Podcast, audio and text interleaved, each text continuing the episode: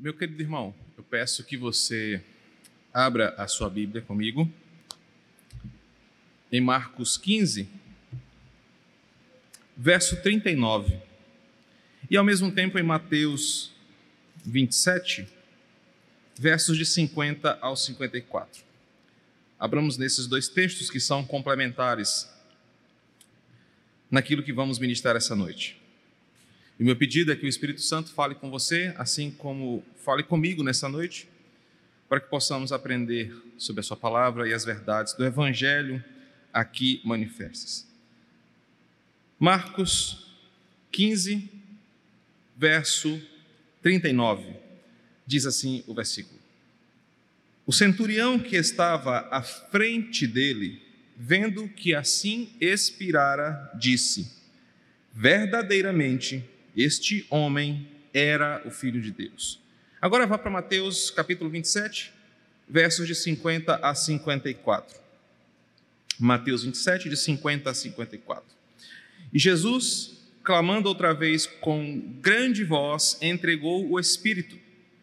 Eis que o véu do santuário se rasgou em duas partes, de alto a baixo. Tremeu a terra, fenderam-se as rochas abriram-se os sepulcros e muitos corpos de santos que dormiam ressuscitaram.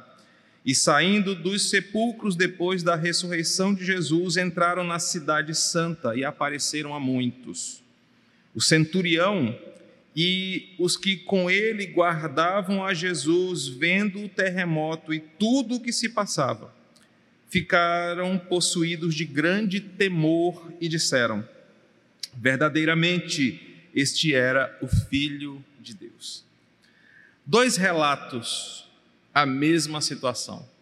Marcos, de forma mais contida, mais direta, mais resumida, expressa uma fala dita por um homem que acompanhou toda a trajetória final da crucificação e morte de Jesus. Mateus, mais detalhista, revela o que aconteceu para que esta revelação, esta confissão do centurião fosse manifesta. Mateus conta o que levou este homem a perceptivelmente ou sensorialmente declarar por que, que Jesus era verdadeiramente o Filho de Deus. Mas eu quero falar hoje para você um pouquinho do Evangelho de Marcos. E em breves minutos eu quero falar para você o que, que levou esse centurião a fazer esta confissão e como ela é importante para nós hoje. O Evangelho de Marcos, ele tem um compromisso muito especial e por isso ele é muito direto. Marcos tem um compromisso único de apresentar Jesus como Filho de Deus. Direta e resumidamente, Marcos tem a intenção de falar em 16 capítulos: Jesus é o Filho de Deus. E é por isso que esse compromisso já está manifesto no primeiro versículo do Evangelho de Marcos. Se você olhar em Marcos, capítulo 1, verso 1, o evangelista deixa claro qual é o tom do seu texto. Para que, que ele escreve aquele documento e qual é a sua intenção? E ele diz: Esse é o evangelho de Jesus Cristo, Filho de Deus.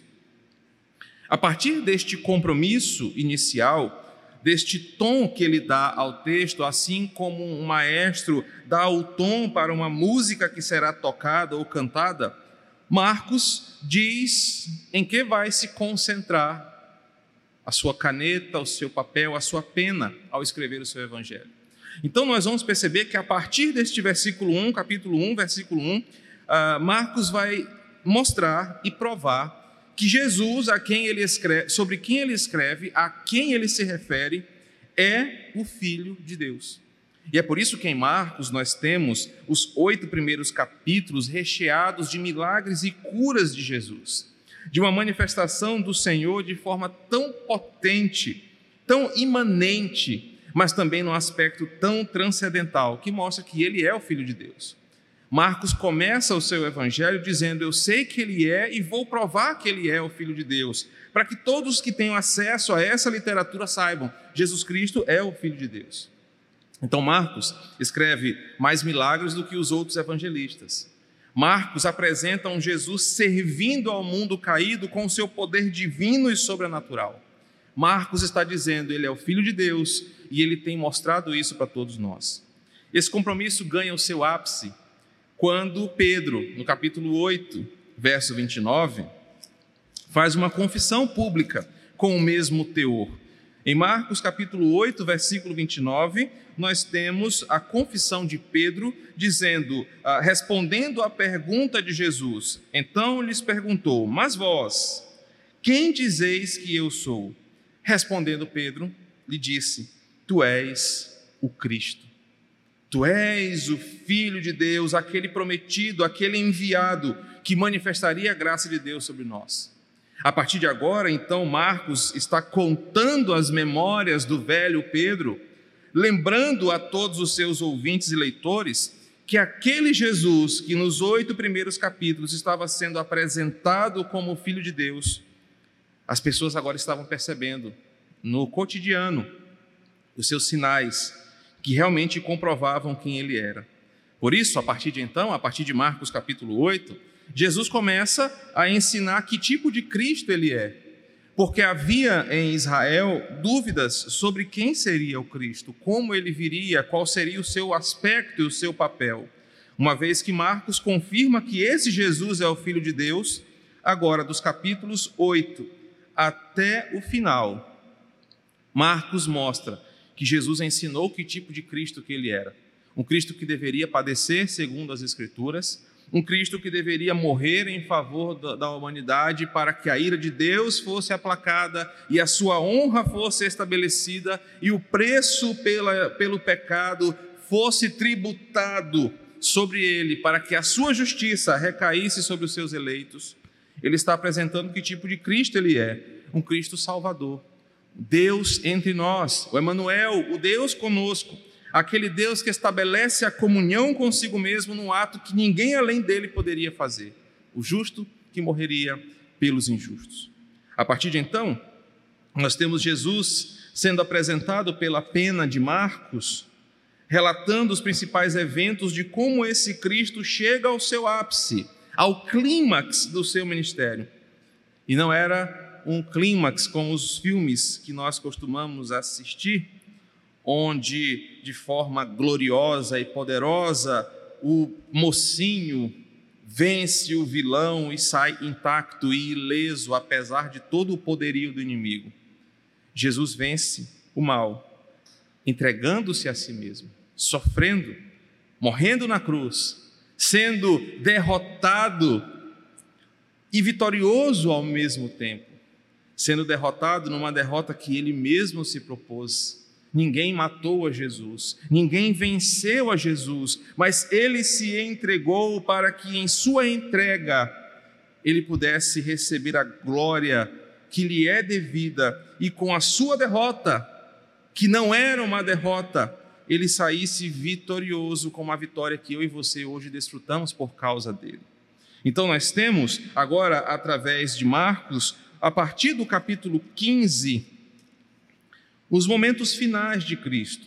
Marcos, como eu disse, ele é resumido, ele é o primeiro evangelho, ele é muito condensado. Algumas informações precisam ser buscadas nos seus uh, colegas evangelistas. Mateus detalha muito mais esse evento, mas João coloca detalhes ainda maiores nesses últimos minutos de Jesus. Mas dentro de Marcos é importante ressaltar a expressão de contemplação do centurião diante de tudo que está acontecendo. E é aqui, na confissão do centurião, que nós temos o grande clímax da parte final do Evangelho. Um Jesus na cruz, morto, torturado, espancado, humilhado, mas é nesse momento paradoxal, de aparente derrota, que a beleza do Evangelho de Marcos se mostra. É diante de um Cristo crucificado e morto, que um homem percebe: esse era o Filho de Deus. E é aqui que a aparente derrota se mostra na vitória. É na cruz, para muitos judeus, motivo de vergonha e humilhação, que a vitória de Cristo e o seu caráter são manifestos. É na cruz, palco de vergonha para quem estava nela, por isso a Bíblia diz que maldito era aquele que fosse pendurado no madeiro que a essência de Jesus, da sua natureza divina, o seu caráter redentivo, messiânico e glorioso é manifesto. É na cruz do Calvário, humilhado, torturado, morto, que Jesus se revela ao Filho de Deus. E esse mistério do Evangelho, esse mistério da cruz, é um dos grandes mistérios da fé. Porque para nós, vitorioso é aquele que sai ileso, é aquele que consegue derrotar o seu inimigo e sair sem marcas da guerra. Para aqueles que gostam de lutas como boxe, MMA ou qualquer outro esporte de combate, vence quem derruba o inimigo e consegue ainda ficar de pé. Né? Quem lembra aí do Anderson Silva, dos outros lutadores de MMA, sabe muito bem disso. Mas o nosso Jesus venceu na cruz. Venceu dizendo: Pai, eu entrego a ti o meu espírito. Ele vence dizendo: Pai, onde estás? Por que me desamparou? Ele vence na cruz sentindo a dor de cada açoite, exclamando em alta voz e entregando ao Pai e ao seu espírito uma aparente derrota, mas que é só aparente, porque nesse mesmo contexto ele diz: está consumado. Está consumado. Ou seja, eu cumpri, eu venci, eu fui obediente até a morte, eu paguei o preço, eu consegui, eu fiz a vontade do meu Pai, mesmo quando a sua humanidade, temendo no Getsemane a agonia do que viria a seguir, João fala que ele sabia exatamente do que estava para acontecer. A onisciência de Jesus é manifesta no Evangelho de João, no capítulo 18, no versículo 4. Sabendo, pois, Jesus todas as coisas que lhe haviam de vir, Jesus sabia do que estava para acontecer, mas a sua humanidade, Jesus era de natureza essencialmente humana e essencialmente divina.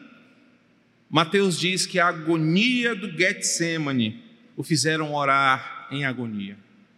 Fizeram orar como alguém que sabia o que viria, mas também saberia do teor dos sofrimentos.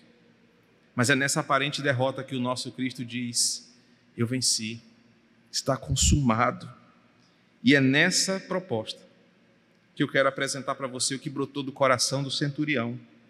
E é dentro desse cenário de um paradoxo entre derrota e vitória que Marcos diz que o centurião, vendo Jesus expirar, o centurião estava de frente dele, disse: Este era verdadeiramente o Filho de Deus. Uma pergunta brotou do meu coração quando li esse texto e perguntei: Mas por quê? Por que não quando Jesus curou cegos? Por que não quando Jesus andou sobre as águas? Por que não quando Jesus fez milagres de multiplicação e tantas outras coisas? Estes homens não reconheceram que ele era o Filho de Deus, mas apenas na cruz do Calvário é que eles conseguiram perceber isso. E aí, irmãos, eu quero compartilhar com vocês as respostas que eu encontrei. De que a confirmação no coração do centurião sobre a natureza de Cristo brotam da sua vitória na cruz, brotam da sua derrota em entregar-se à morte para conquistar a vida eterna. E eu quero fazer exatamente com você um retrospecto, mas também colocar você dentro desse cenário para que você entenda o que brotou do coração do centurião. Em primeiro lugar, é preciso destacar que o centurião não caiu de gaiato aqui. Desde que Jesus fora aprisionado, lá no jardim, em Marcos capítulo 14, verso 32, que uma escolta militar fora colocada para levar Jesus até a condenação, o centurião estava servindo ao Estado, conduzindo Jesus nesse processo. E o centurião observou três coisas importantíssimas para nós que o levaram a essa conclusão. Em primeiro lugar, a sua pureza ou a sua inocência. Em segundo lugar, essa atitude de amor inexplicável. Em terceiro lugar, uma iluminação do Espírito Santo. E como primeiro ponto, o centurião percebe a pureza de Jesus. Ele percebe a inocência de Jesus e a fraude que estava acontecendo contra um inocente.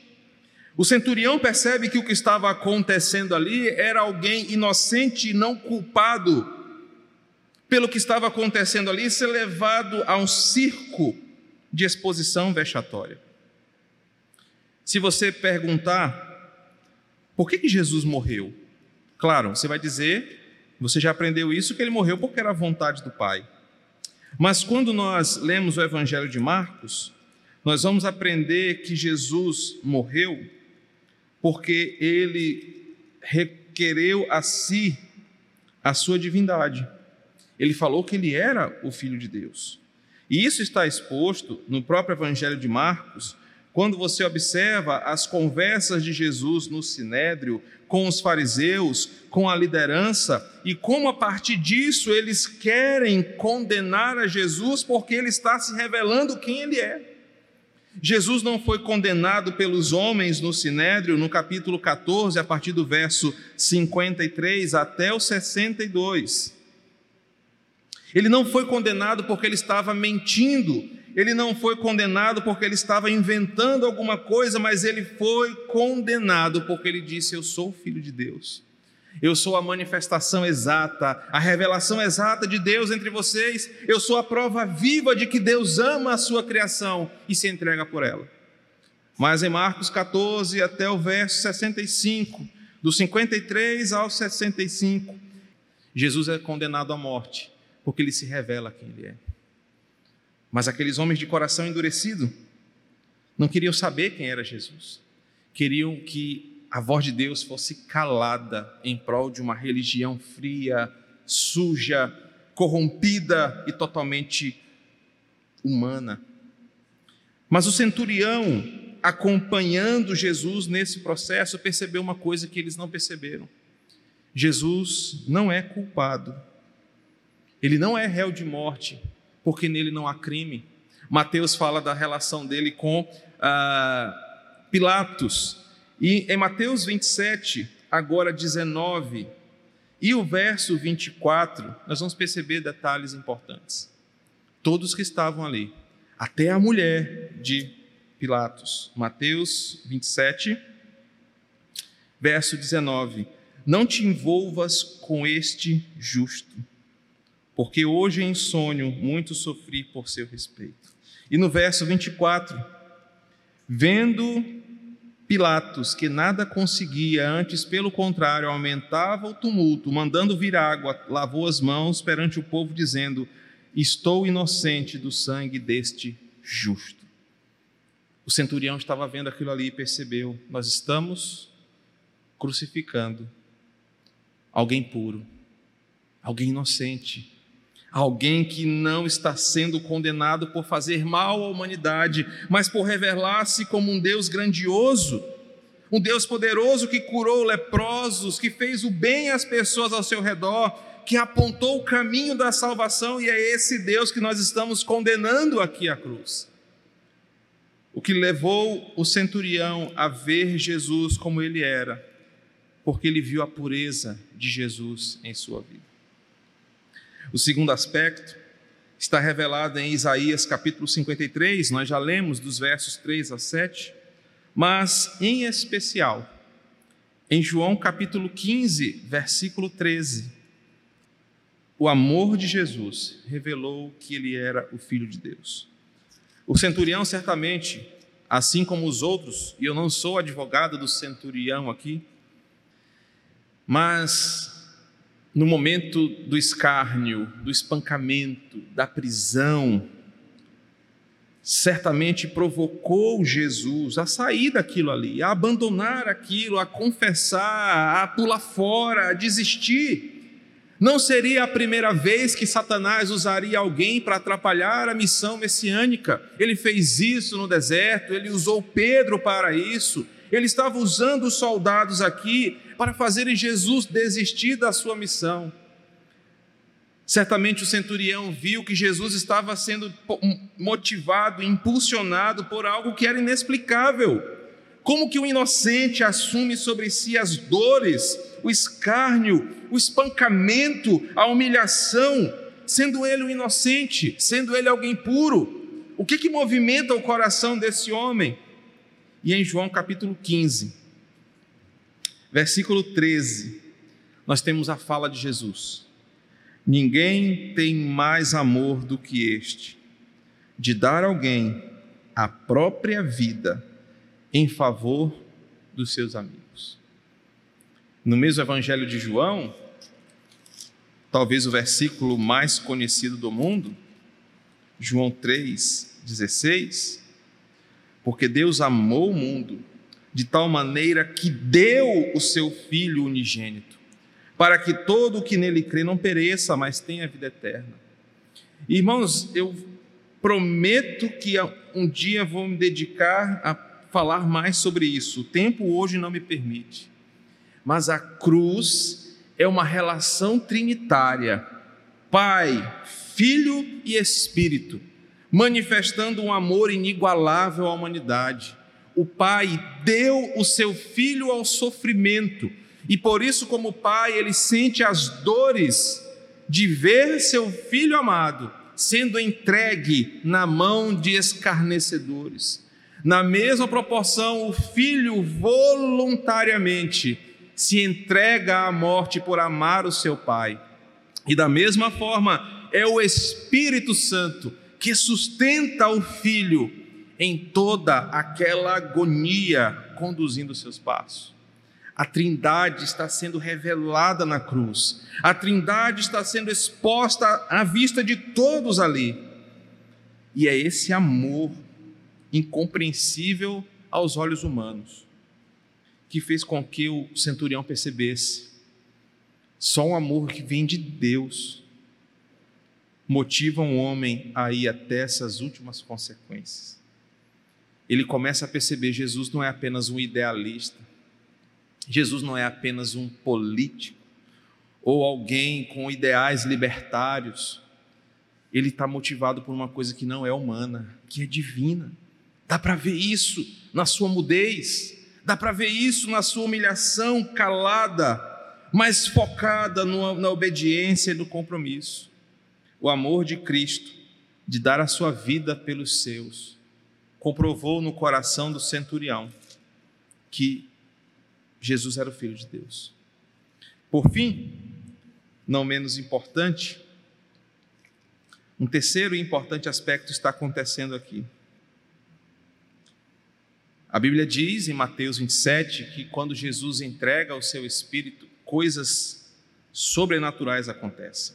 O véu é rasgado de alto a baixo. E eu quero que você tenha em mente o que era esse véu. Na descrição do tabernáculo, é, havia uma, um ensinamento de Deus de como era difícil ou humanamente impossível alguém se achegar a Deus em seus pecados. Então, o santuário era assim: um palco aberto, protegido com pequenas cortinas, onde apenas quem trouxesse ofertas pudesse entrar. Esse era o palco externo. Para entrar no santuário havia uma primeira barreira, a pia e o altar. Só entrava para o nível seguinte um grupo mais seleto de pessoas que oferecessem sacrifícios pelos seus pecados e que poderiam ter acesso apenas para alimentar os elementos do incensário à mesa dos pães. Mas havia um lugar ainda mais secreto, chamado de Santo dos Santos, onde estava a arca, onde estava o maior instrumento de revelação de Deus entre o seu povo, a arca que continha a sua lei ali apenas um homem, uma vez por ano, passando por todos esses processos de purificação, santificação e sacrifício, podia entrar. Mas a cortina que dava acesso ao Santo dos Santos tinha mais ou menos um palmo de largura, de espessura. Era uma cortina densa, pesada, grossa, para mostrar as barreiras da revelação e a presença de Deus, que o homem não tem fácil acesso.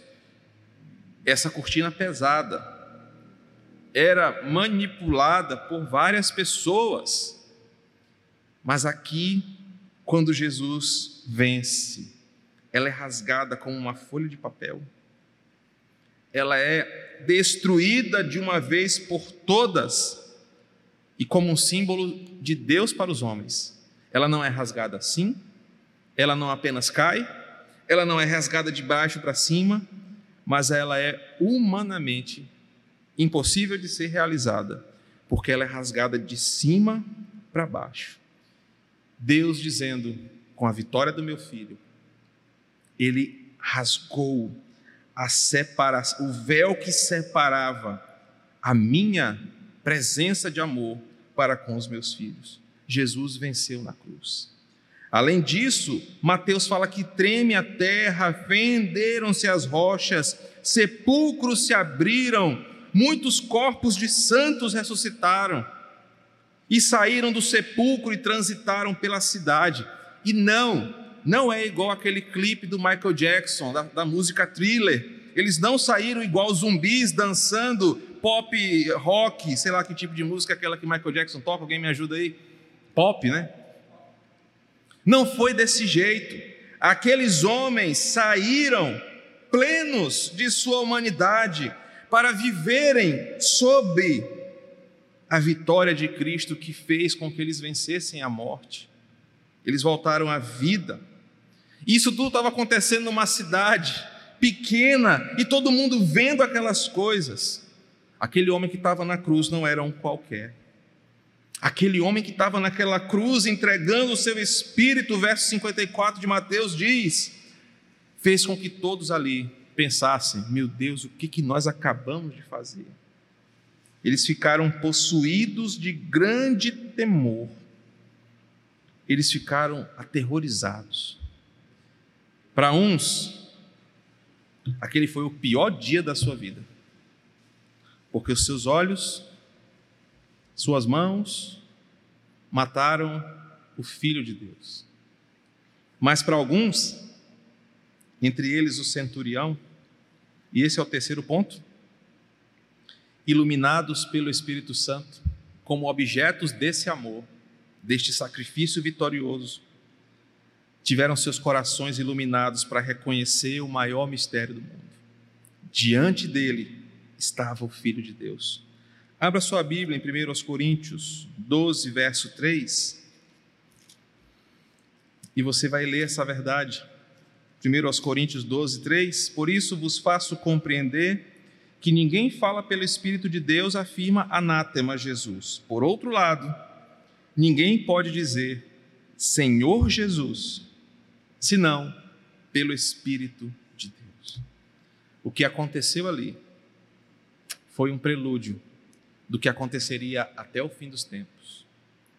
A morte de Jesus na cruz faria com que o Espírito Santo iluminasse corações de pecadores para reconhecerem nele a presença de Deus entre nós. O centurião foi um dos primeiros a manifestar a salvação, serem alcançados pela graça salvadora de Jesus pelo seu sacrifício.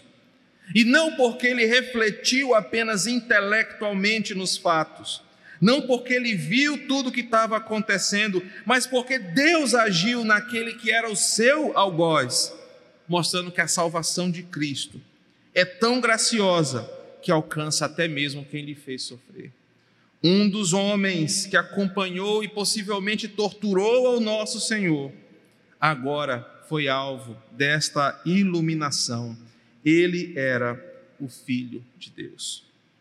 Irmãos, e o que, que esse texto pode nos ensinar para o nosso dia a dia?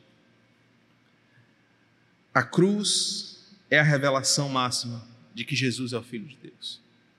É impossível entender a grandeza de Cristo sem entender o mistério da cruz. Pai, Filho e Espírito conectados como Santíssima Trindade, agindo em favor da honra de Deus e do amor de Deus. Cristo sendo manifesto como Filho de Deus, não apenas pelos seus milagres ou pelo seu nascimento virginal, mas porque a cruz manifesta o tamanho do seu poder. Ele poderia responder aos escárnios, ele poderia descer daquela cruz, mas motivado por uma pureza, justo pelos injustos, motivado por um amor que dá vida pelos que são seus, para resgate de muitos, diz João, para chamar os que são seus para si, e também por uma atitude divina de redenção. Ele se mostra como Filho de Deus entre nós. A verdadeira identidade de Jesus foi manifesta na cruz, para que todos que estivessem ali vissem a extensão da sua misericórdia, do seu amor, da sua glória, da sua majestade. Cristo é o Filho de Deus, porque a cruz assim o confirma e a sua ressurreição assim o comprova. Ele morreu, mas ressuscitou em glória. E hoje, sentado à destra do Pai, governa e sustenta tudo pelo seu poder, aguardando o dia onde virá julgar vivos e mortos, chamar a sua igreja para si, receber a glória que lhe é devida de toda a criação, todo joelho dobrado, todo governante humilhado, reconhecendo assim como o centurião, verdadeiramente Jesus é o Filho de Deus. Que o Senhor nos abençoe com a sua mensagem.